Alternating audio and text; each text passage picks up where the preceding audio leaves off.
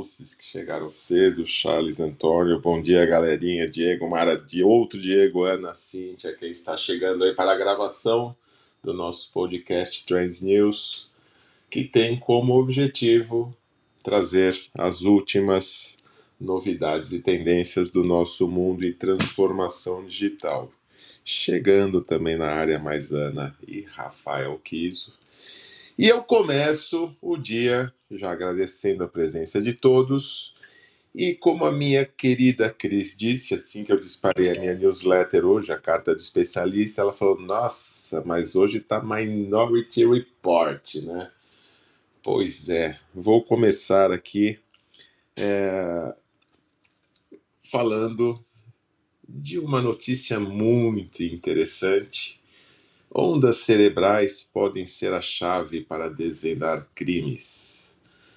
Bom, de acordo com estatísticas, é, existe muita injustiça em condenações e essas injustiças acontecem porque, de acordo com pesquisas, a polícia só coleta evidências físicas em aproximadamente 15% ou menos das cenas do crime e aí o testemunho ocular é sempre muito importante, mas depende do ser. E aí acontecem injustiças, como no caso de um americano, Kevin Strickland foi condenado justamente em 78 por triplo assassinato e depois de 42 anos de prisão, em 2021, foi provado que ele era inocente. A testemunha diz que a polícia a coagiu para identificar como criminoso.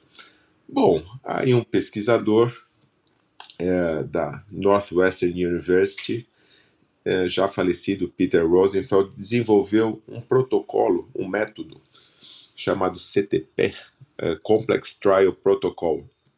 É, é um método para analisar uma onda cerebral específica, conhecida como P 300. O que, que é essa onda P300? É uma onda que capta uh, uma reação do cérebro quando você reconhece alguma coisa, quando é, falam seu nome, quando você tem é, conhece um artista, reconhece o artista, e aí esta P300 ela é, ela a, a, acusa uma atividade diferente. E este é, método CTP, é, ele coloca eletrodos não invasivos ligados ao couro cabeludo e fica jogando informações, informações que têm a ver com a prova, evidência e informações que são irrelevantes.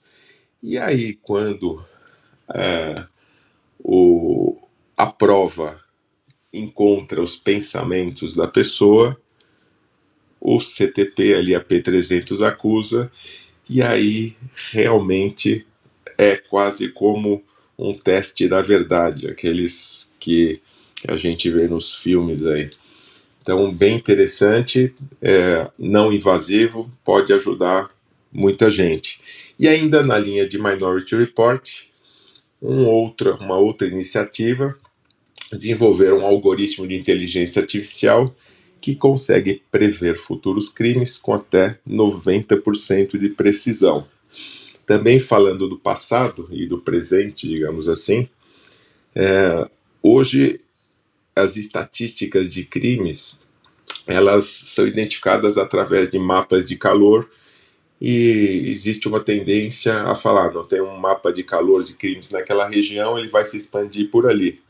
Mas não é verdade agora com o desenvolvimento de algoritmos, é, fizeram, pesquisadores fizeram um teste com dados históricos da cidade de Chicago, dados principalmente relacionados a crimes violentos e contra a propriedade, e é, perceberam, né, usando é, um refinamento melhor por região geográfica, até 300 metros, é, eles perceberam que conseguem efetivamente é, detectar não só o comportamento dos crimes na, na região, mas atividade das polícias, da polícia, inclusive viram os vieses, né?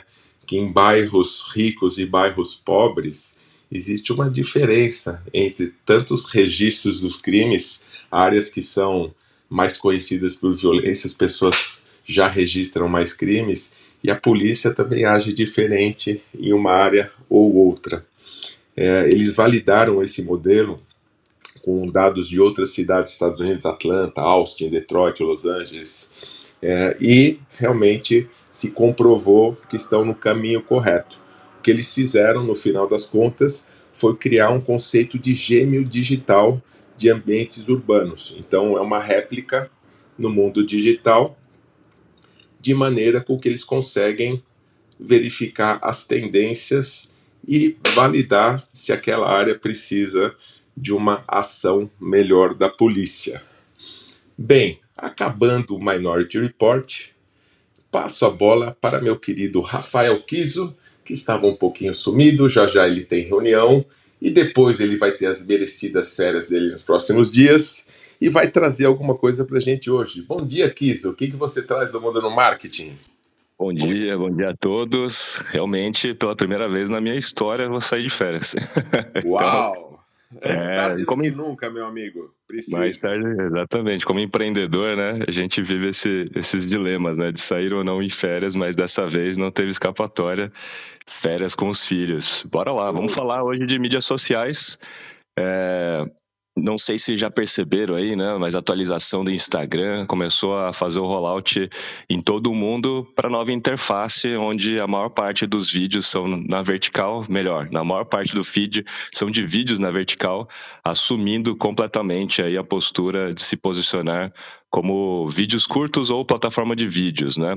E Nesse momento, né, eu tenho um dado aqui que é, que é bem alarmante, porque na prática de 2019 até agora, até o momento, né, o engajamento de todo de todo o Instagram vem caindo muito, mas muito em função da introdução do Reels em 2020, em agosto de 2020.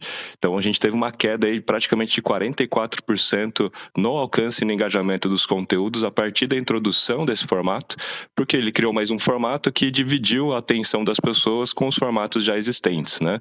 Então essas pessoas passavam passavam antes tempo vendo stories ou vendo feed, hoje passam mais tempo vendo Reels e aí os outros formatos acabam perdendo aí o seu, o seu alcance, o seu engajamento, o que naturalmente preocupa a grande maioria dos, dos criadores e força a barra para todo mundo ir para o formato vídeo.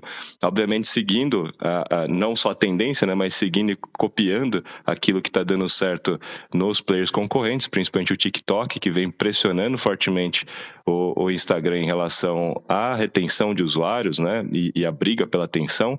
Hoje no Brasil, os usuários brasileiros passam já mais tempo por dia no TikTok do que no próprio Instagram. Então essa mudança visa manter a sobrevivência, vamos, vamos dizer assim, do Instagram.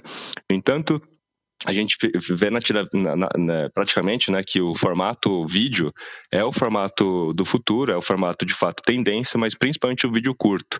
E aí um outro dado da HubSpot que eu trago aqui, que o vídeo curto já é o formato que dá o maior retorno sobre investimento, tanto para B2B quanto para B2C, provando mais uma vez que a gente tem que estar onde as pessoas estão, né? Esse é o ponto, onde as pessoas estão passando mais tempo, dando mais atenção e não por acaso já se tornou o formato com o maior resultado resultado. Né? Então, naturalmente, todo mundo precisa se adaptar e adotar esse novo formato, mas obviamente tem também a restrição das pessoas querendo aparecer na frente das câmeras ou não. Né? E, e, é muito recomendado como estratégia né, que o próprio líder do negócio seja, se torne um creator criando vídeos né, e aparecendo ali nos vídeos curtos, tanto no perfil da sua empresa quanto no seu perfil profissional. E aí, nesse sentido, tem um site que, que cria avatares com inteligência artificial. É um site chamado Synthesia.ai. É um, é, um, é um software de inteligência artificial online onde você escolhe as características que você quer e coloca o texto que você quer e ele cria uma pessoa que fala aquele texto. E ele cria o vídeo com fundo já é, recortado para que você possa colocar aquele vídeo em qualquer software de edição, por exemplo, um CapCut no seu celular, e a partir daquele momento você tem uma pessoa falando na frente da câmera com as características da sua brand persona, né? Mas aquilo foi criado por uma inteligência artificial e aquela pessoa não existe na vida real. Foi criado a partir das características que você imputou no software. E já tem, inclusive, um perfil no TikTok que chama ai.explains.ai. É um perfil no TikTok inteiramente criado por inteligência artificial, onde a pessoa que aparece foi criada por uma inteligência artificial, o conteúdo também foi criado por uma inteligência artificial e já tem centenas de milhares de seguidores e vem crescendo. Né? Então, esse é o ponto, né? Então temos um futuro baseado em vídeos. As pessoas com, com, que têm restrições ou que não têm o tempo de gravar podem transferir de alguma maneira a sua responsabilidade para uma inteligência artificial e ter, vamos dizer assim, a sua sobrevivência aí nesse novo formato, porque as plataformas estão forçando a barra para isso. E só para fechar aqui, ainda nesse contexto, TikTok, obviamente, com muito sucesso, crescendo muito rapidamente no mundo todo. Mais uma vez, os Estados Unidos, principalmente o pessoal da, da Federação de Comunicações, né, o Federal Communications Commission, o FCC, dos Estados Unidos, entra com um pedido para tirar o TikTok de todas as App Stores, tanto do Google quanto do, da Apple, alegando que eles, na verdade, são uma ferramenta poderosa de vigilância e que tudo que todas essas partes de meme, dancinha, etc, é só fachada, que na prática o que eles estão fazendo é compartilhando vários grandes quantidades, né, de dados e vários vários dados confidenciais com a ByteDance sem saber exatamente é, como que eles vão usar essa informação mais para frente. Então eles fizeram ali uma auditoria mais uma vez nesse aplicativo e chegaram a essa conclusão de que o TikTok na verdade pode ser uma das armas aí da China contra o Ocidente. O que, vocês acham sobre isso? É, quando se vem lá da China, a gente tem que sempre ficar com o pezinho atrás, né? Eles são muito bons hum, tecnicamente e tal, mas a gente sabe que algumas questões éticas eles são bastante complicados. Alguém gostaria de comentar? Eu acho que a Ana gostaria de comentar isso. O que, que você acha, Ana? Sabia que ia sobrar. Bom dia, crianças. Bom, Bom dia. dia. Kiso, Rafa, uh, uh, Filipão. É, perdão, Renato, eu estou meio atrapalhada aqui, porque eu estava pensando, na verdade, nisso. É, tem um, tem um, uma questão no meio do caminho, né? O TikTok, ele é, ao mesmo tempo, é, no meu ponto de vista, ontem eu estava até conversando com algumas pessoas sobre a necessidade humana é, é, é, da fofoca e a necessidade humana é, de receber e dar atenção. Né? Então, acho que são três coisas aí no meio do caminho. Acho que o TikTok é uma, é uma ferramenta de mercado, ela é uma ferramenta de governo ao mesmo tempo. Eu acho que ela é ambas as coisas, sim, e ela é também é, dentro do mercado um baita experimento social. Ele é um experimento social de condução massiva das pessoas, mais do que o Instagram ou mais do que o, o Facebook jamais imaginaram que fosse possível. Então, os, chineses não tiveram pudor nenhum, até porque não é uma questão de certo ou errado no sentido clássico da gente. Os chineses não têm problema nenhum em trabalhar com experimentos sociais massivos, porque para eles o sentido de comunidade e o sentido de indivíduo é diferente do nosso.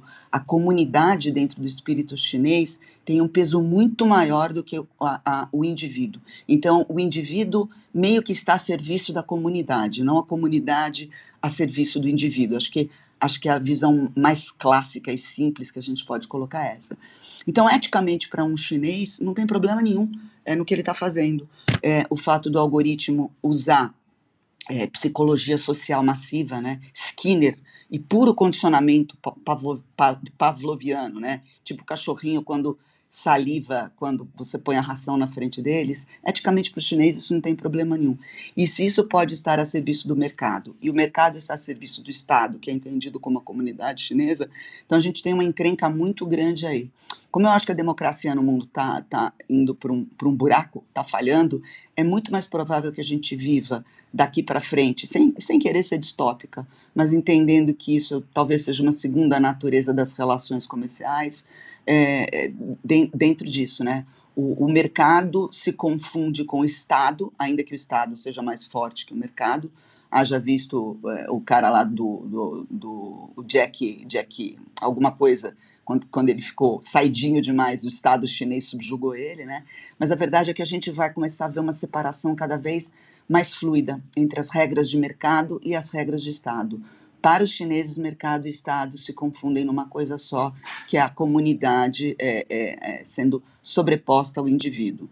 Então, assim, eu me recuso a fazer parte desse experimento. Eu, eu não penso em fazer vídeos para o TikTok e não penso em fazer vídeos para o Instagram. Vou perder engajamento? Muito provavelmente. Vou deixar de vender é, é, os meus cursos, as minhas aulas, as minhas palestras? Muito provavelmente. Mas a ideia de fazer vídeo e de ser obrigada a me comunicar dessa maneira me horroriza extremamente. Então, assim, vamos ter que. Vamos ver até quando eu vou aguentar essa postura, né? Por enquanto, não pretendo ceder a ela. Eu acho que quem não pode se dar esse luxo está tá diante de uma escolha muito difícil. Minha esperança é que surjam, surjam mídias alternativas que resgatem um pouco da, da da liberdade do ser humano que está sendo drenada é, nesse modelo, porque isso é de uma violência terrível, né? Me obrigar a fazer um vídeo para poder vender é, é, a pior coisa que tem. É isso. Ô, ô Ana, é, eu queria aproveitar aí a informação trazida pelo Rafael Kiso. É, Kiso, o meu Instagram já retornou ao modelo antigo, ele já não exibe mais as verticais de vídeo, tá? Houve uma massiva reclamação dos usuários, eu fui um dos que reclamou também e a aparência do meu Instagram retornou ao normal a coisa de uns seis dias, sete dias mais ou menos. Essa semana também, com base nessa mesma informação que o Kiso trouxe, é, a ByteDance admitiu é, o recebimento e a utilização de informações e dados do seu, dos usuários americanos lá em território chinês. Mas tem uma questão aí que é a hipocrisia desse assunto, já que há anos nós temos os nossos dados sendo capturados e manipulados pelo Google, e me parece que esse contra-ataque é, feito pelo governo chinês lança a luz sobre uma coisa, Renato, que eu quero sugerir a você, que pode dar um tema bem interessante, é, é a ótica que o Tony Ventura, que participa aqui com a gente é, muitas vezes traz a respeito da estratégia chinesa em relação ao mundo. Mas é isso aí. Obrigado. Um bom dia a todos. É, ótimo, Antônio. Eu tô louco para ver o dia que a Aninha vai fazer uma dancinha no TikTok. É, é ela já falou que não vai rolar, viu, Renato? Ah, vai, vai sim. Depois a gente faz aqui no nosso grupo do Trends as apostas. Brincadeira, Zana, excelente colaboração. Eu vou voltar para você daqui a pouco. Eu vou passar de Rafael para Rafael, de Rafael Kiso do Mundo no Marketing para Rafael Veloso do Mundo Cripto. Renato, deixa eu só fazer uma pergunta. Lógico. 30 segundos. Antônio, como é que você fez para voltar o, fi, o teu feed ao, ao, ao, formato antigo? Como é que foi? Como é que... Eu, não, eu não fiz nada, Ana. Ele voltou automaticamente. Eu acredito que eles devem estar tá fazendo alguma métrica em relação ao comportamento dos usuários com o modelo novo e o modelo antigo, e eu talvez tenha caído nesse experimento. O, o meu voltou no mesmo tempo, Antônio. Ana. O meu, também. O sem... meu está num formato de vídeo rolado, eu estou horroroso, Não, eu acredito, pessoal, que eles estejam realmente fazendo uma métrica em relação ao comportamento dos usuários com e sem essa vertical, né? Bom, é, o Kiso, você está na área Bom, Então, sim. Você, você tem... É exatamente isso, né? Eles fazem esses tipos de testes é, por, por estatística, né? Mas nesse momento agora, na minha interface, não está mais full screen. Já teve um momento do full screen, que é esse que voltou aí para a maioria já, voltou normal. Agora eles estão testando um, um feed de rolagem onde aparecem mais reels na vertical, mas não fica travado no full screen, né? Como é no TikTok, mas aparece mais vídeos full screen e eles já transformaram agora todos os vídeos em Reels. Isso já foi feito, não é um teste, né? Então qualquer vídeo agora dentro do Instagram se torna um Reels e vai ser distribuído de, é, dentro do algoritmo do Reels que vai além das fronteiras dos seguidores, né? Que acaba chegando a mais pessoas, o que em teoria é bom para você ser descoberto, mas ao mesmo tempo força de novo aquela barra para você ir para esse formato, né? Muito bem. Uh, Rafael Veloso, o que você traz para gente do mundo cripto? Bom dia. Bom Para a parte de tecnologia, a rede do Ethereum, que é a maior blockchain smart contracts, é, o que é, é a minha maior aposta no campo da estrutura de blockchain para a Web3.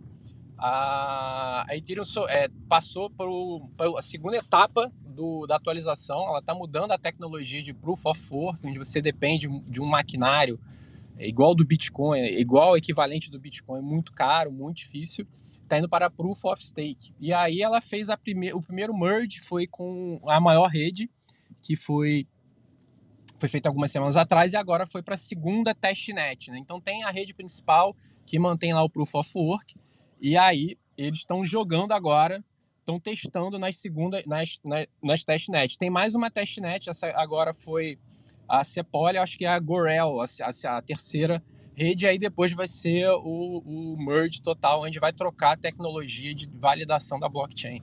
Isso aí é uma coisa bem interessante para quem curte, para quem está acompanhando esse movimento da, da, do Ethereum, esse avanço que ficou trava, é, demorando né, já há algum tempo. o, que, que... O, o Veloso, é, eu até tinha te passado uma notícia aí de, da, da turma do Pentágono que estava descobrindo aí é, gaps de segurança na plataforma Ethereum e outras de blockchain. É, isso vai ajudar, né? É, eu acho interessante o Pentágono estar tá interessado nisso, que é uma, são redes como do Bitcoin e do Ethereum de bilhões de dólares. Sim. O Bitcoin já chegou a bater um trilhão de dólares de market cap e ninguém invade, ninguém consegue nada. Mas toda tecnologia tem suas falhas e eu fico feliz do Pentágono estar tá interessado e quem sabe ajudar e dar as dicas aí no que ele identifica como problema, assim, até que o Pentágono também já foi invadido. Então, é, é esse é o jogo da tecnologia. Então, Boa. É, eu acho muito interessante de, de, ter. Indo nessa linha do mesmo mercado caindo, né, o Pentágono está tão interessado né, no, no, no, num ativo que não vale nada, que está caindo, é, o Goldman Sachs anunciou que ele tem aí 2 bilhões de dólares aí dispostos a estar tá comprando algumas empresas, alguns fundos de investimento de cripto que opera alavancado. Operar alavancado é você operar com dinheiro que você não tem. Então você pede para o banco te dar uma margem maior de operações, para você ter um lucro maior. Porém, se o mercado vir na sua cara, se o mercado descer muito, você é liquidado. Pronto, se eu comprar um Bitcoin, ou meio Bitcoin, 0.01 Bitcoin, e ele cai e valer um dólar, eu continuo tendo 0.1 Bitcoin e vida que segue. Agora, se você está operando alavancado, se ele cai ali além da tua margem, você é liquidado. Então teve a, a Triple Arrow faliu essa semana é, ela perdeu 200 milhões de doses. Então, é, eu fico assim abismado com uma empresa que tem 200 milhões de doses e fazer uma agada dessa, se expor à falência com um mercado que é extremamente volátil. Nunca faça isso. Nunca é, fique 100% alavancado. Vai alavancar, alavanque pouco do seu capital para você não, não ficar exposto à falência. E aí tem a Celsius, que é um outro fundo de investimento que nessa semana ele teve que pegar empréstimo para poder aumentar essa margem porque a, o Goldman Sachs falou assim: hum, tá igual um urubu, né? Ó, oh, tá ruim, vai entrar em falência, eu tô afim de comprar seus bitcoins antes de você entrar em falência ao preço X. Enfim, eles, eles pegaram um empréstimo de 160 milhões de dólares para poder estar tá aumentando essa margem. E hoje, se o Bitcoin bater 2, 2, 2 mil dólares, 2.800 dólares, é, eu acredito que isso não vai acontecer. Eles fizeram isso para poder ter essa proteção. Eles vão, vão entrar em bankruptcy, vão entrar em falência. É, indo também nessa linha do mercado caindo e as empresas investindo, a Samsung vai lançar aí um, uma linha nova de chip e vai ser ofertado primeiro para os mineradores e a promessa aí é de ter economia de energia na casa dos 50%. Então acho é, é bem interessante essas notícias mostrando que o mercado cripto está sempre evoluindo. As empresas estão investindo dinheiro para poder fazer esse movimento. E outra notícia para pensar é que Uganda anunciou que tem é, ela descobriu uma reserva no seu território de ouro, de ouro na casa de 12 trilhões de dólares, né? A quantidade de ouro eles avaliam em 12 trilhões de dólares ao preço atual.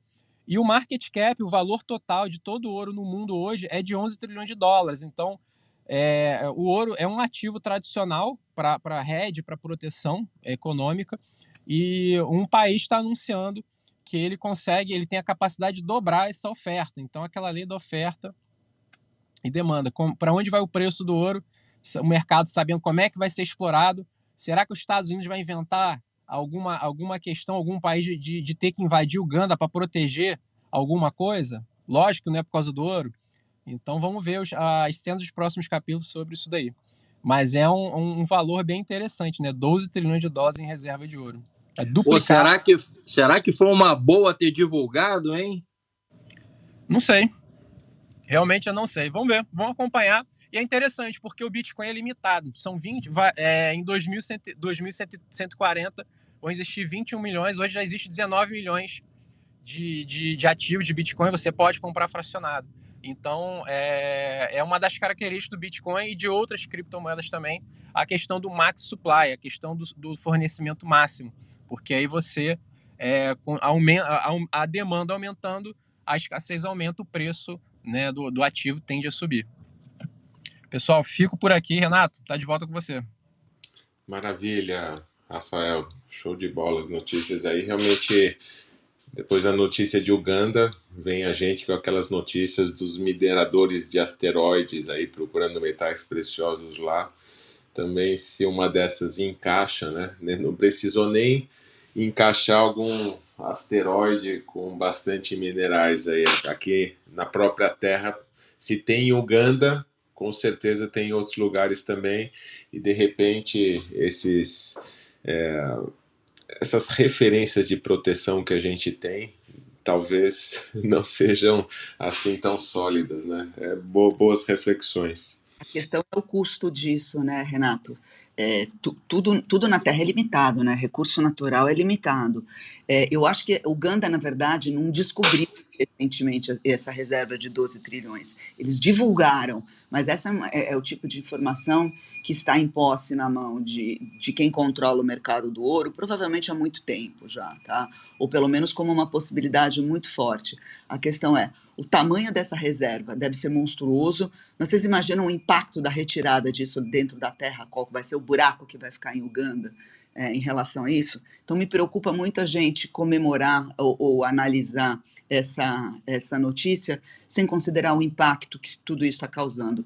Uma outra coisa que vale jogar na mesa é que a gente sabe que as, o minério de ferro na Terra é um recurso é, esgotável e a Vale tem, uma, tem previsões aí de que me, me parece que no atual ritmo, não sei se é 2080 ou 2090, em breve, é, alguns dos principais veios de ferro do Brasil já vão ter sido explorados até a sua capacidade máxima. E a gente tem que escavando mais para dentro, mais para dentro, mais para dentro, mais para dentro, até bater aonde, né? E quais são as consequências dentro da capa geológica da Terra. A gente comemora coisas que talvez a gente devesse estar preocupado, é, mais do que tomara que eles encontrem lá fora e não seja preciso tirar daqui, porque eu não sei onde a gente vai parar desse jeito. Boa. Já aproveitando, o que, você traz para gente, Aninha, além dessas ótimas reflexões e comentários? É, hoje é, hoje é coisinha leve. Uma coisinha leve, mas é, é interessante. Tem, tem duas coisas, na verdade, né? Tem um, o Kevin Kelly, o futurista, é, ele fala é, que ele está muito otimista em relação ao futuro, né? Ele tem as razões, tem um TED dele recente que eu acho que vale a pena todo mundo ver, mas é, em função do pensamento dele, tem um outro cara que foi editor da Vox, que é, sempre, sempre trouxe e traz bastante notícia interessante de tendências, principalmente de futuro, que ele fala que os futuristas não estão olhando o futuro, na verdade, né? Os futuristas estão olhando o presente. E ele sugere dar um salto de visão é, para situações que são absolutamente inusitadas, mas que são esse próximo cisne negro que a gente tem aí, né? O cisne negro é aquele que deve mudar toda a perspectiva.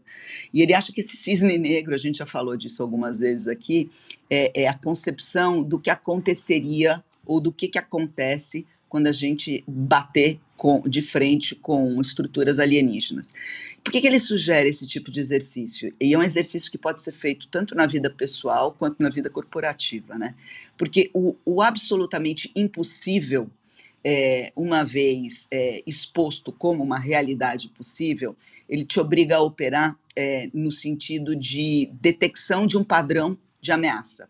E a detecção de padrão de ameaça é aquilo que faz a imaginação humana, junto com a arte pura, se mover de uma maneira mais poderosa. Então, a resposta ao perigo e a resposta a uma, a uma obra de arte são as coisas que realmente liberam a capacidade imaginativa humana. O complexo militar industrial ele opera no perigo, né? E, e, o complexo artístico cultural opera em cima da arte. E aí a gente tem a ficção científica operando como arte e a gente tem o exército, é, é, a, a, inteligência do exército é, americano, da defesa americana, tratando de desenvolver tecnologias que permitam que a gente opere em uma situação de perigo extrema. O interessante disso tudo é que deriva-se é, coisas práticas, objetivas e com, concretas em cima disso. É, não, vou, não vou trazer nesse momento quais são, quais são, mas a minha dica mais suave para essa sexta-feira é: se a gente quiser ser inovativo mesmo, né, de verdade, ter uma imaginação descabelada que aporte soluções de, de um valor transformador, a gente tem que operar nessas duas chaves. Na chave do impossível, e aí você trabalha ela ou como uma forma artística, e disso você deriva é, projetos concretos, ou com a forma do, do medo. É, no, no, caso da polícia, Renato, e do Minority Report que você trouxe, é isso. Então, esse, esse é meu primeiro ponto. O segundo ponto é o seguinte: junto com, com esses, essas mudanças todas do Instagram, a gente tem um, um, um app que está subindo bastante, que é o NGL. Eu não sei se algum de vocês já baixaram ele, mas é o Not Gonna Lie. O Not Gonna Lie permite é, uma acoplagem ao Instagram, onde você abre caixas de perguntas que as pessoas enviam de forma anônima e você responde de forma anônima. Tem muito artista publicando é, dentro do Instagram é, links nos seus vídeos, voltamos aos vídeos de novo, né? Mas com as respostinhas do, do Not Gonna Lie. E por que, que o Not Gonna Lie é interessante? Porque ele está com o sistema de moderação trabalhado em inteligência artificial. Ele pretende evitar que discursos de ódio ou discursos de agressividade se espalhem através disso e dá um pouco mais de autonomia para o usuário. É uma maneira de você expor perguntas e respostas que são polêmicas, perguntas e respostas que hoje o sentido comum é, entende dentro da, da, versão que a gente se autocontrola, principalmente através do politicamente correto, né? É, você quebrar isso daí de uma maneira que possa se instaurar um pouco menos de caretice e um pouco mais de anarquia nas redes sociais. É, não sei como é que isso vai funcionar, mas o fato é que nos Estados Unidos já é o app mais baixado dentro de lifestyle no Brasil já está no top trends de procura, de busca, é, tanto no Google quanto na Apple Store. Então, Not Gonna Lie está aí para fazer, permitir que algumas formas de expressão mais polêmicas sejam acopladas em ferramentas que são é, mais controladas, é, como o Instagram, eventualmente Facebook e outras assim. É isso, Renato, passo para você. Boa, Aninha. Já estou dando uma olhada aqui no no outro celular aqui no app. Eu bato uma aposta que está todo mundo também. é, é IGL na Apple Store ou no Google, no Google Store. é isso. Já estou dando uma olhada aqui, muito bom. Bem, é, com aquele, como vocês sabem, é a hora. Diretamente do mundo dos games o premiadíssimo Charles Schweitzer. Que prêmio você traz para gente hoje, Charles? Olha, Renato, é, vamos, vamos falar do prêmio então primeiro, né? Antes de falar aqui do mundo dos games. Esse prêmio, na verdade, teria sido muito melhor se a Nai tivesse aqui com a gente para apresentar. Mas a verdade é que a DIO ela nos premiou aqui, premiou o Banco Carrefour por ser a empresa que mais democratizou o acesso à tecnologia a pessoas que se identificam com o sexo feminino. A gente fez, e a gente até anunciou aqui, inclusive para divulgar as vagas, um bootcamp de programação voltado para mulheres. E esse bootcamp voltado para mulheres realmente foi um grande sucesso, né? A gente acabou impactando a vida de muita gente e era completamente gratuito. E aí a gente foi reconhecido, então, é, por ser a empresa que mais democratizou o acesso à tecnologia para mulheres. É, foi uma coisa bem legal que aconteceu essa semana, enfim. É, a gente está muito feliz com mais um prêmio essa semana. É, e espero que a onda, a maré continue assim, né? Que venha a próxima semana e mais prêmios aí pela frente. Tem o prêmio da Valor Econômico, que todos os anos edita uh, um anuário falando sobre as 150 empresas mais inovadoras do país. A gente, obviamente, está concorrendo e a expectativa é que a gente saia dentro desse ranking. A premiação deve acontecer ali é, no, no finalzinho de julho, meados do dia 26 ou 27, 28, por aí. É, enfim, quando a gente tiver mais notícias a respeito e torcendo aí, dedinhos cruzados para a gente estar tá na lista, a gente obviamente fala aqui também para vocês. Mas agora vamos para o mundo dos games. Meu amigo, só um então comentário, então, né? Em relação sim. aos próximos que virão. Quando a gente fala de futuro, a gente fala que a gente não tem que esperar por ele e sim construí-lo. E você, a Nai, sua equipe com certeza estão construindo um belo futuro no Banco Carrefour e com certeza os outros virão.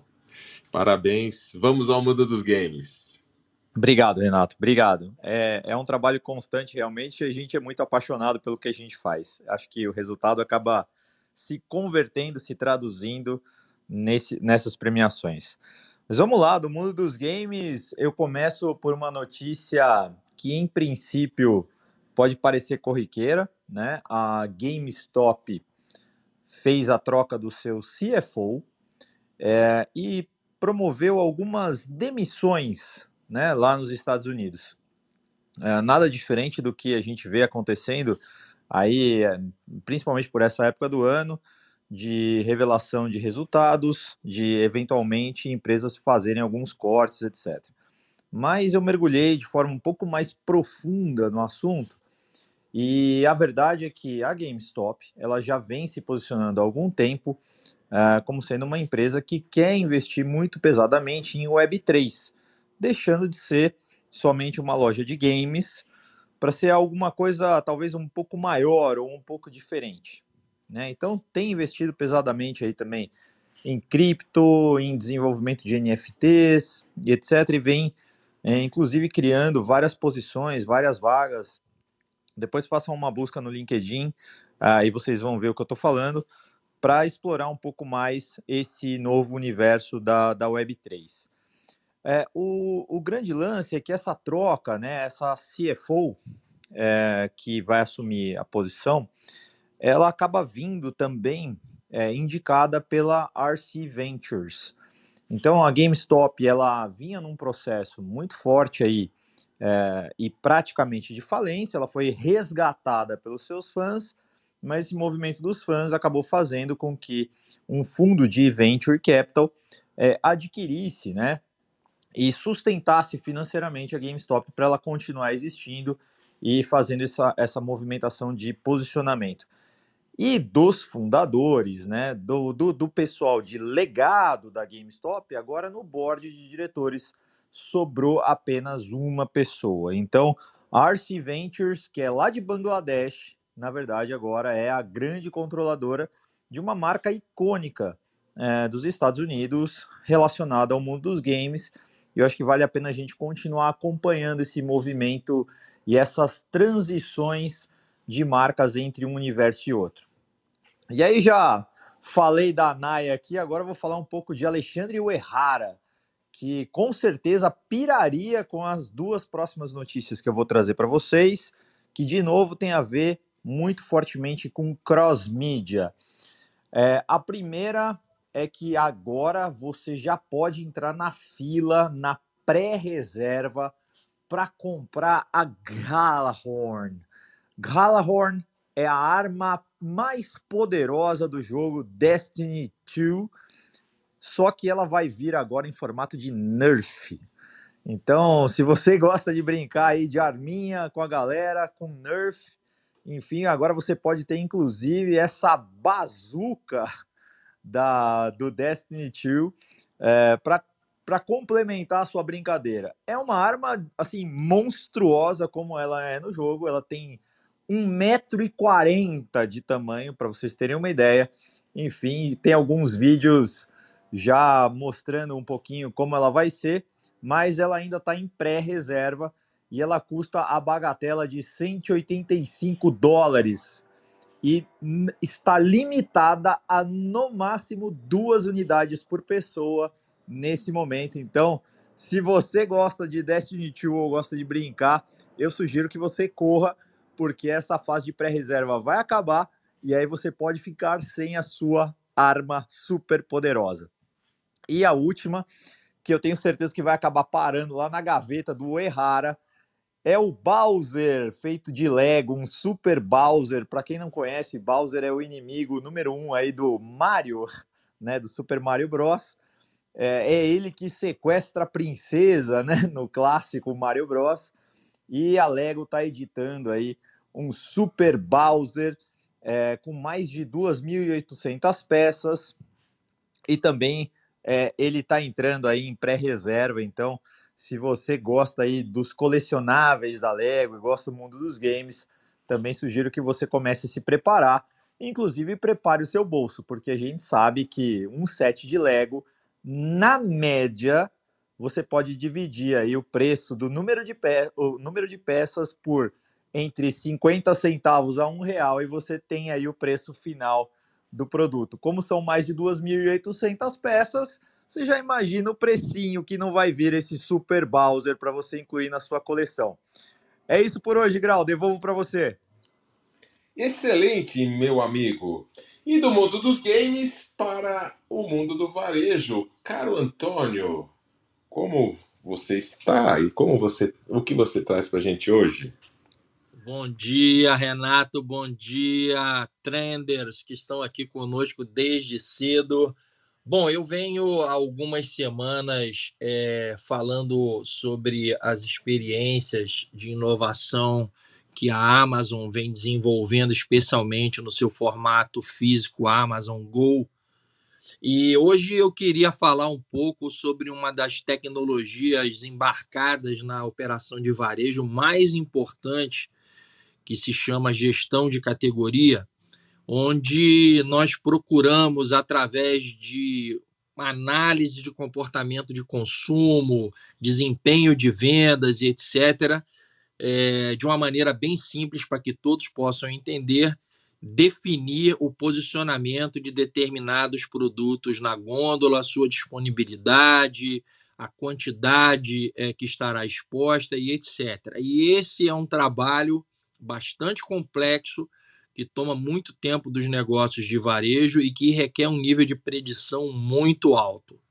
Então, a Amazon, é, nesse último mês, apresentou para o mercado uma inovação na sua ferramenta analítica é, chamada de Store Analytics, onde os dados de consumo que são capturados em suas lojas Amazon Go, lembrando que são no varejo convencional, dados estatísticos capturados muitas vezes na saída do caixa, mas na Amazon Go você tem um diferencial de poder capturar dados do comportamento do cliente dentro da loja. E aí eu estou falando, por exemplo, de um produto que foi pego na gôndola e depois devolvido a ela, de um produto que foi pego na gôndola e consumido dentro da loja, então, você consegue, nesse ambiente, ter um nível de refinamento muito maior a respeito do comportamento do consumidor no ponto de venda. E essa ferramenta, é, que está implantada lá na Amazon Go e na Amazon Fresh, lembrando que algumas semanas atrás eu falei sobre esse modelo Amazon Fresh, né? É, eles estão é, fazendo um desenvolvimento grande com o uso de inteligência artificial para, primeiro, uso próprio da Amazon determinar esse linear de produtos, quantidades e sortimento, mas também é, eles pretendem trabalhar com esses dados junto aos fornecedores.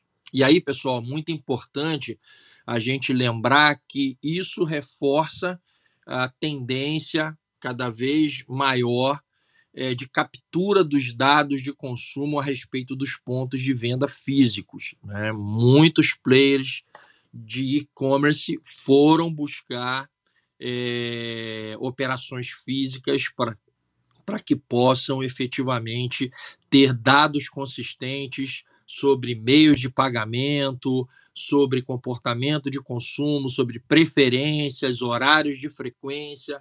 Então, não é de graça que a própria, a própria Amazon adquiriu a Whole Foods e uma série de outros operadores, como o próprio Alibaba, possuem operações físicas que permitem a eles estar estudando de uma maneira muito mais é, é, científica o comportamento do consumo.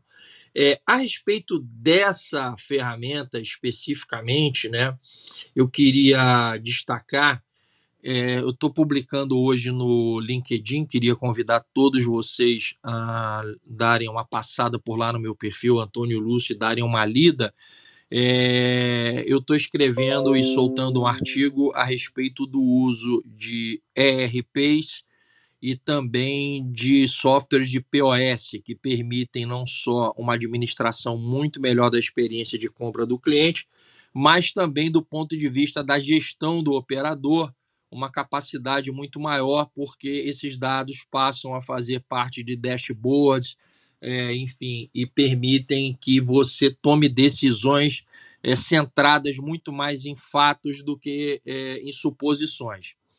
É, um outro um outro ponto também que eu queria que eu queria trazer aqui que eu achei bem interessante é o IBEVAR é, na, nas próximas semanas é, vai estar tá soltando aí a premiação em relação ao prêmio de inovação de 2022 e nós temos alguns casos muito interessantes.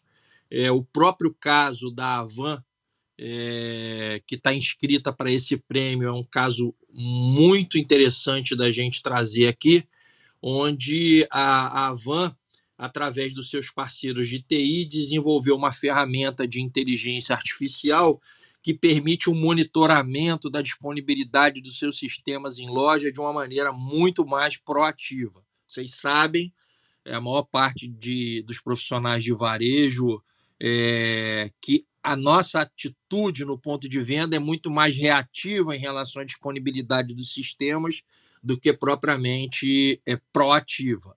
E essa ferramenta posiciona a Avan no campo da inovação, permitindo que nas 164 lojas que eles têm uh, em todo o Brasil, né, e também no seu CD, é, haja um monitoramento e o estabelecimento de alguns SLAs, né, de níveis de serviço, permitindo com que eles não só desenhem uma otimização dos processos, mas que eles possam fazer uma métrica em relação ao desempenho das ferramentas que eles adquiriram. Isso é muito importante. Falo sobre isso também lá no meu artigo, que é você não só ter uma visão clara das suas necessidades, mas compreender também que nível de integração que a ferramenta permite a você no teu ponto de venda e até onde ela pode te levar oferecendo ganho. Então, Renato, essas eram as minhas contribuições. É, eu gostei muito desse ponto aí da GameStop que o Charles trouxe, porque esse caso da GameStop no ano passado foi um caso assim simplesmente efervescente, né? Com a mobilização dos seus fãs é, lá no Reddit e fazendo com que numa compra coordenada das ações os papéis da GameStop saíssem de 17 dólares, meus amigos, para 325 dólares em uma semana. Então foi um bom ponto aí que o Charles trouxe, me lembrou essa mobilização. E é isso aí, Renato, é o que temos aí uma super semana para os nossos queridos trenders que chegaram cedo aí para nos acompanhar. Excelente, Antônio. E você sabe que falando de varejo, né, e como transformação digital é meu ganha-pão, é... eu fico muito feliz com essas notícias porque uma das verticais que eu tenho muita dificuldade em trabalhar é o varejo, supermercados principalmente é, eles normalmente né, não compram transformação digital, eles são, mesmo em relação à tecnologia, né, o meu conceito de transformação digital, de jornada, começa num ambiente de tecnologia estável, com capacidade, disponibilidade, armazenamento. E, e os varejos, os supermercados em geral, são muito sensíveis a preço. Em, vez de pensar na, no, no ROI, eles pensam em preço de entrada. E é, um, é uma vertical que eu normalmente não gosto de atender por causa disso. Esse tipo de notícia é, me realmente dá um, um, alento. Eu não sei se é, você tem essa visão por você trabalhar na área ou não, Ou, ou a minha amostra está viciada desses vinte e tantos anos de mercado? Não, tá não, Renato. É, você tem razão. É, realmente, a visão imediatista ela acaba dominando e um pouco do que eu falei sobre o comportamento na área, por exemplo, de TI, né, com a disponibilidade de sistemas, que é um comportamento reativo, a inovação ela depende de uma ambiência cultural muito forte, né?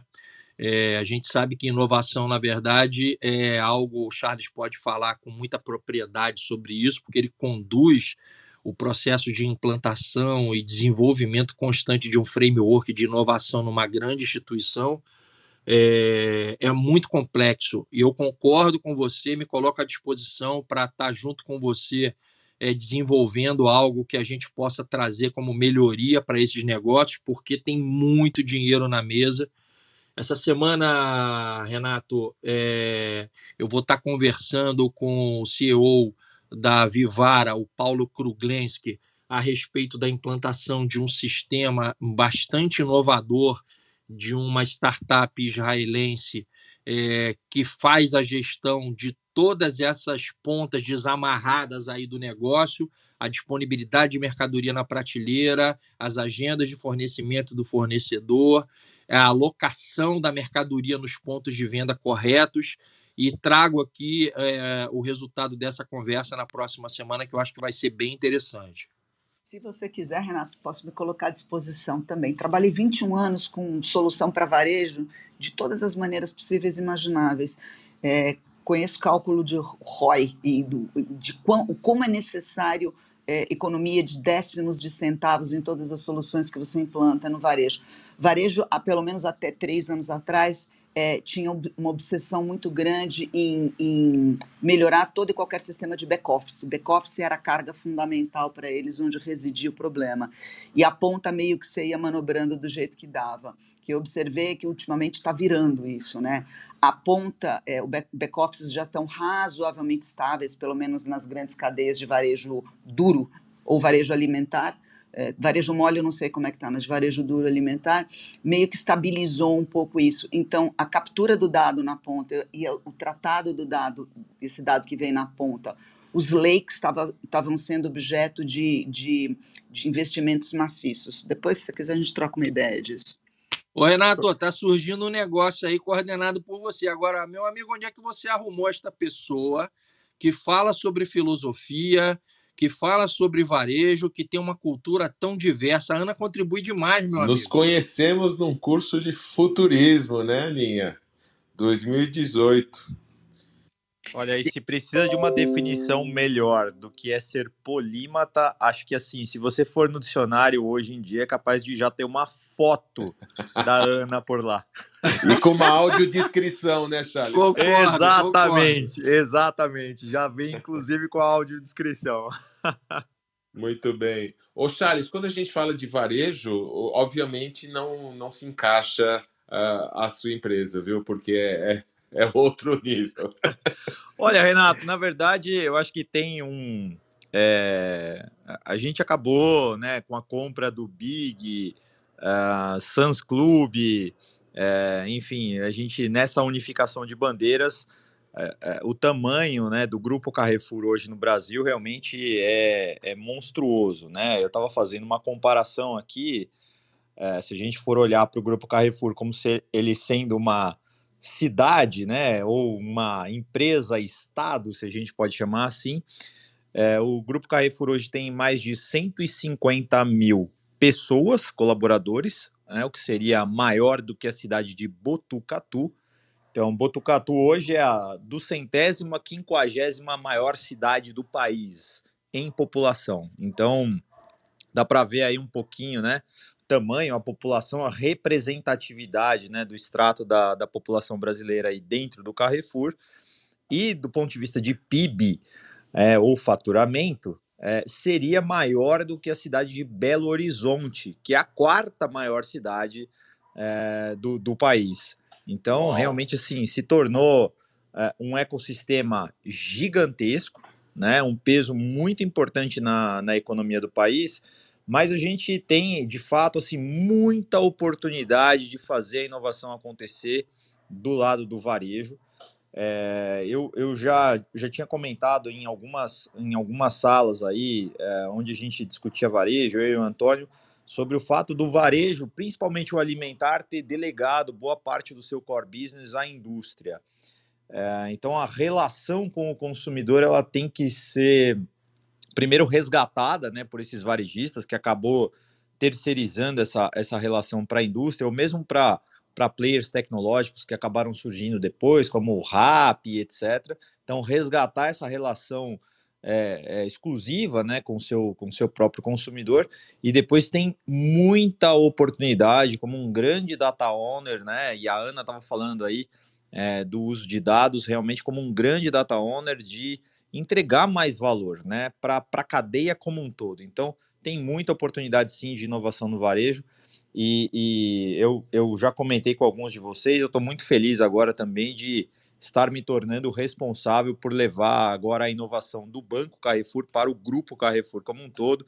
Fui convidado aí a participar desse time novo que está sendo formado dentro do varejo e logo mais vou poder contribuir também com algumas notícias aqui junto com o Antônio, falando um pouquinho da inovação que a gente quer levar para dentro do varejo do Carrefour. E Charles, eu fico muito feliz aí que você tenha é, capturado a essência dessa notícia que eu trouxe, porque exatamente esse passo que a Amazon está dando, ela reposiciona aquilo que realmente foi uma crítica é, forte que você sempre fez a, a, ao ponto de venda né, entregue à indústria é, que realmente é uma infelicidade, porque o domínio desses dados, o, o, o, a relação de consumo, ela acontece realmente dentro do ponto de venda. Olha que apareceu a Naya aí, hein, Renato? Sim, mas já que a nossa estrela do dia apareceu só depois de todas as preliminares, eu vou passar a palavra ao querido Felipe, que está aqui trazer as notícias do mundo do governo, das GovTechs, e a gente fecha com a estrela do dia. Bom dia, Felipe. Bom dia, Renato. Tá sem som, Felipe. Acho que está falhando a conexão. Antônio, uma, já, já vou fazer uma alteração na Wikipedia. Vou colocar polímatas by Ana, né? Gostei dessa Boa. ideia. com certeza é, é, é, é, indissociável, né? Charles também, trazendo sempre aí muita reflexão, e nossa querida Nai. A notícia de hoje, vou trazer duas. A primeira, acho que é importante ressaltar, né? a gente está falando das conectividades, a cidade Carrefour, né, Charles? E, e, e nessa quarta foi, foi divulgada né, a notícia de que o 5G começou a funcionar oficialmente no Brasil, né, especificamente ali em Brasília, é, que de fato vai, vai mudar muito a questão da conectividade. Diversas... Verdade. Tem, tem previsão de quando chega para São Paulo? Desculpa te interromper, só para não perder. É, então, a, a, a ideia é assim, esse ano tem a previsão no, no próprio contrato da, da, do leilão de que chegue a todas as capitais, tá?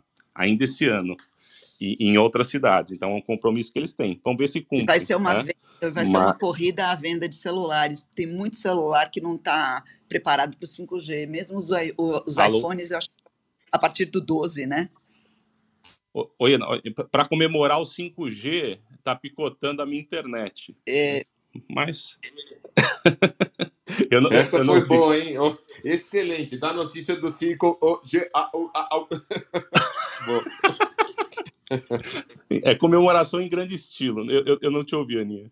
É, eu falei que, como efeito colateral, vai ter uma, venda, uma corrida à venda de novos aparelhos de celulares, né? Porque a maioria não está preparada para o 5G, pelo menos que eu saiba aqui no Brasil. Tem 67 aparelhos que estão preparados, modelos preparados, mas os iPhone, por exemplo, são só a partir do 12, se eu não me engano, né?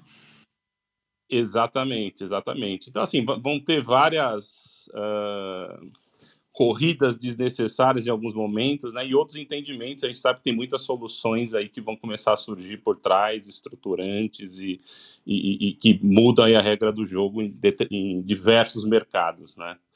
É, e, e, um dos pontos também que, que, é discutido, né, que para para rodar o, o, esse modelo do 5G é necessário a mudança também da legislação das legislações municipais, né? Para o uso do solo. Então, por enquanto, só 2% dos municípios já tem essa, essa adequação, tá? É, então, acaba sendo também aí uma corrida para adequar a, a legislação e para que os municípios estejam preparados. A gente sabe que as capitais normalmente correm aí mais à frente, mas a gente sabe que também tem diversos outros municípios se, se, se adequando, né, adequando a estrutura para para a implantação dessas novas antenas. Né. E, em paralelo também nessa semana, o Senado ele aprovou um, um, projeto que possibilita a instalação de infraestrutura de telecomunicações, né, como essas antenas de telefonia móvel. É, é, caso o órgão legal não se manifeste, né, em, em 60 dias tem ali uma emissão automática da licença, que acaba desburocratizando né, esse processo, que a gente sabe que não é, que não é simples, para que a tecnologia de fato chegue na ponta. Né? Então, essa parte legal ali é essencial e né, não é chovendo molhado, mas ela acaba indo muito além do que a população tem dessa expectativa de somente do, da, da telefonia ou residencial, como é o, o caso aqui do, do você reiniciar aqui meu, meu roteador, né? Mas toda essa parte de, de carros autônomos, né? Indústria 4.0, a questão do varejo, né? Acho que vai vai fundar a telemedicina, né? Enfim, o, o Jamil não está aqui hoje, mas essa questão de cirurgias remotas, acho que muita coisa vem, vem, vem para mudar. Segunda notícia sobre uma cidade inteligente na Arábia Saudita, né, que tem o plano de ser carbono zero. É, eu gosto sempre de, de ressaltar, quando a gente fala de cidade inteligente, fica é, o foco somente na tecnologia, né, mas é sempre essencial colocar o cidadão no centro do desenvolvimento e falar de, de sustentabilidade é é, é, o mínimo né, nos dias de hoje de, em termos de planejamento de cidade. Né? Então esse centro, esse novo centro urbano aí foi batizado como Al-Nama, né? então é uma área de 10 quilômetros quadrados ali na região de, de Riad e, e, a ideia é criar 10 mil empregos em diversos setores, a indústria de tecnologia verde, é, é, fomenta a economia circular em diversas outras áreas. Né? Então, ela vai contar com, com diversos centros, então, desde residencial, a parte educacional, comercial, turístico, área médica, enfim, toda a estrutura de, um, de uma cidade, né? Então, planejado também para ter aí 11 mil unidades residenciais e também atender uma população eventual de 44 mil pessoas. Então, é um projeto aí é, é, é, consideravelmente grande, não do tamanho de uma cidade Carrefour, né, Charles, mas é, de uma cidade, é, uma, uma, pequena cidade interiorana. É... Oi. Felipe, é, depois eu quero trocar uma ideia. Renato, desculpa sequestrar, mas é que, por coincidência, os temas hoje são temas que eu andei lidando essa semana. É, eu, tive, eu, eu estive na, na, em um evento que chama Fórum Econômico Brasil-Arábia, que reuniu representantes da Liga das 22 na, Nações Árabes para fomento de negócios aqui no Brasil. Foi um evento muito grande, contou com quase duas mil pessoas, é, é, entre brasileiros e, e, e, gente da comunidade árabe de todos os países do mundo, e foi muito discutido a implantação de, da cidade inteligente na Arábia, Nemon, né? Eu, tenho, eu não sei se é a mesma que você está falando. Não, é outra. Tem a Nemon é também. Outra, né? É outra, essa é outra. E eu tenho algumas informações sobre como vai ser a estrutura da economia de Nemon, que depois eu queria compartilhar com você. É um projeto brutal. Ele é brutal, show, ele é brutal, show. ele é brutal. Tem algumas. Aninha, Felipe, é, peço até desculpas para cortar, o assunto tá bom demais, mas a Nai, a nossa homenageada, precisa. Ela chegou tarde e quer sair cedo. Nós queremos. Ela tem reunião. Brincadeiras à parte, Nai, a gente quer dar os parabéns para você. Merecido você acordar mais tarde. Ai, é, o Charles falou do prêmio e a palavra Ai. é sua. Gente, eu tô passando só para deixar um beijo, falar que eu vou ouvir essa sala que já vi que bombou, notícias boas. E eu tô muito feliz mesmo pelo, por esse prêmio de tecnologia que a gente ganhou. E é isso, assim. Tinha separado uma notícia excelente para hoje, mas vai ficar para o próximo programa. E é, ouçam o programa tanto aqui no Clubhouse como também no Spotify. Entrem no grupo da comunidade. Então, vou fazer os avisos finais aqui para o Renato. Entrem no grupo da nossa comunidade também, que lá a gente troca muita informação. É, a gente tem o link aí, provavelmente já foi passado para vocês lá no WhatsApp, para vocês entrarem no grupo do WhatsApp. E, gente, é isso. Estou entrando para deixar um beijo enorme e um sextou maravilhoso para todos. Boa, Nai. Querida Nai. Felipe e Ana, vocês querem finalizar? Não, só complementando, até, viu, Nai, nesse projeto aqui tem 44 quilômetros de pista de corrida, ciclismo e equitação, tá? E eu já lembrei, logicamente, de você, que eu vejo sempre essa disposição atlética, né? E parabéns pelo prêmio, você, o Charles, pô, isso é, é fantástico, com certeza. E só complementando também a linha do que, do que a Ana trouxe, acho que esse, esse projeto aí de, do... Eu estive lá em, em Sharjah, é, com eles, viu, Ana, num, num, evento lá de lançamento do, do indo por lá, inclusive o, o quem está projetando esse esse empreendimento é uma empresa de Dubai, né, URB, e, pô, acho que é um, acaba sendo um exemplo para todo mundo. Também não vou me estender muito, acho que a gente avançou aqui no horário, mas depois eu trago o link. E, e Aninha, vamos marcar o nosso, já está na hora do nosso happy hour presencial para a gente atualizar as conversas, né? Boa, pessoal. Obrigado pelas colaborações. Obrigado a toda a galera que nos prestigiou ao vivo e também está nos prestigiando assincronamente na, no Spotify e outras redes aí. É, nos despedimos de vocês com os microfones abertos, desejando a todos uma ótima sexta-feira e um final de semana melhor ainda. E sextou! Valeu, galera! Tudo de bom! Até sexta que vem!